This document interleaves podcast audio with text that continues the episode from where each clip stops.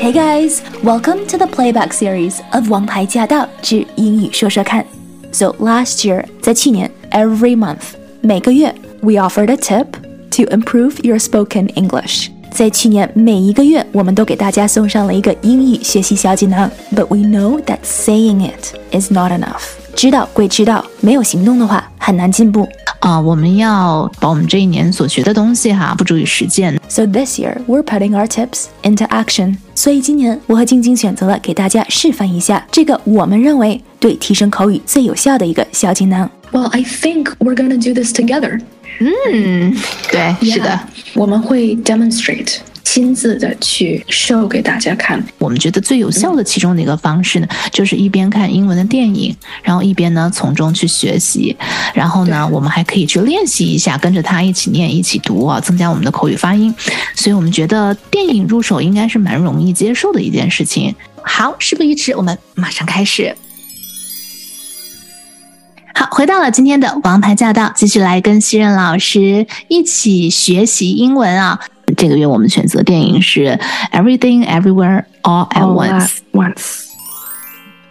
OK，好，那接下来最后呢，我们要跟大家分享的这一幕的台词呢，非常的重要哈。他在这部电影里面走到这儿呢，其实也真的是非常的画龙点睛。就是杨紫琼在那个洗衣店里面穿了一身很喜气儿的过年的大过，年，对，过年本来是一个很值得庆祝的一个活动，结果搞得一团糟，乱七八糟，然后就被警察就扣在那边了。我当时觉得他应该完蛋了。然后结果不知道那个报税的老太太跟她的先生，哎，一番谈论之后，突然又改变了主意了。这一幕的对话也是特别的重要，是吧，西很然老师？对对对，嗯而且是他先生跟 IRS 的 tax lady 对谈话。对，对呀嗯，这个 IRS 的 tax lady 已经很 ready 收拾他了，对，他都带过去了呀。是是，他也被嗯扣在那个凳子上，老实的坐在那儿了。嗯，对，在一番话讲完之后呢，IRS lady 决定哦，Evelyn 就是可以走了。然后呢，Evelyn 也觉得哎，怎么怎么回事呢？然后呢，Deirdre 就是 IRS lady 就说 Careful，don't want to make me change my mind again。就说 Careful，就是你小心一点，你是不想让我再改主意的。嗯别让我再变了。嗯，yeah，change my mind 其实就是变主意。变想法，或者是想另外的，嗯、就是 don't、嗯、don't make me change my mind。嗯，然后呢，Evelyn 就问，Well, what did he say to you? 他跟你讲的是什么呢？嗯，And then Deirdre says he mentioned your situation. I remember when my ex gave me the papers. I drove his Kia Forte through the neighbor's kitchen. Mm. 那么在这里，他是说 he mentioned your situation，so mention 其实也是在就是说的意思，right？你看 Evelyn 用到的动词，他跟你讲什么了？What did he say？嗯，他说的是哦 say，、然后呢，Deidre 对用的是 mentioned。So this is also 就是当我们说某某说了什么，we can also say 哦，某某 mentioned something。还提 Right? 到 That's 了 another way。对，提到了，yeah。诶，为什么他他不讲说 He told me that he told me your situation，他用 mentioned。 Interesting, yeah. So it's interesting you say this as well，因为因为嗯 told、这个其实这个不是一个只是亚裔朋友才会这样做的，哦，其他因为我现在就是我在讲德语的地方，很多他们也是说 so and so told，就是他因为我也会帮这里的朋友去 you know 改他们的英文邮件啊什么的，嗯嗯，然后呢他们就会说哦 so and so told me this。嗯 But you know, actually， 我我从来都不会让他们在以写作的方式说某某 told me something，、因为嗯。why？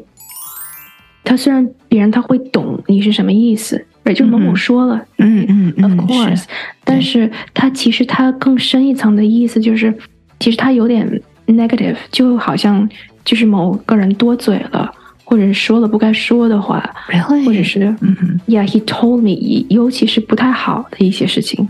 我是正常跟你讲，比如说那个呃，我说西任跟我说这个英文要这样讲，Yeah，我那是可以的段子不 told 那是可以 told。OK，因为我是跟你说一件事情，我如果跟你，you know，就是闲聊说某个人啊，你听说了吗？他们分手了，right？哦，OK，OK，啊，但但如果你跟你说哦，新人 told me you guys broke up，and it's just like 啊我管闲事儿啊，我我吃饱了撑的我要说，like why would I tell you that？嗯但是如果你说哦，新人 mentioned you broke up，、right？、就是他就是 soft 很多，就说哦，也许你最近心情不太好，嗯，或者是你最近 就是没怎么看到你，Are you okay？你还 OK 吗？某某 mention 了这个，尤其是不太好的私人的东西的时候，mention 更委婉一点，told 就好像是我敲门敲你家门，特意跟你说，哎，你有没有听到 so and so 现在单身了？就真的。哦呀，感觉是不一样的呀。继续说嘛，他就说，I remember when my ex gave me the papers。So、嗯在这里，gave me the papers，我们一我们之前有讲过，就 paperwork 对是文件。是的， Right 嗯 So here, when my ex gave me the papers，这里的这个 papers 是离婚协议书。I think he said it was his idea, but anyway，那是这个 document 是有。Yeah，是就这里的 papers 是指的那个是 papers。嗯 Yeah, and then so Evelyn 当她听到这番话的时候呢，她就说，Maybe that's why I've been really hard on you. I see myself in you. We're both difficult women. And so 这句话是在这里用到频率可以是很高的三句话。嗯，稍微休息一下，马上回来。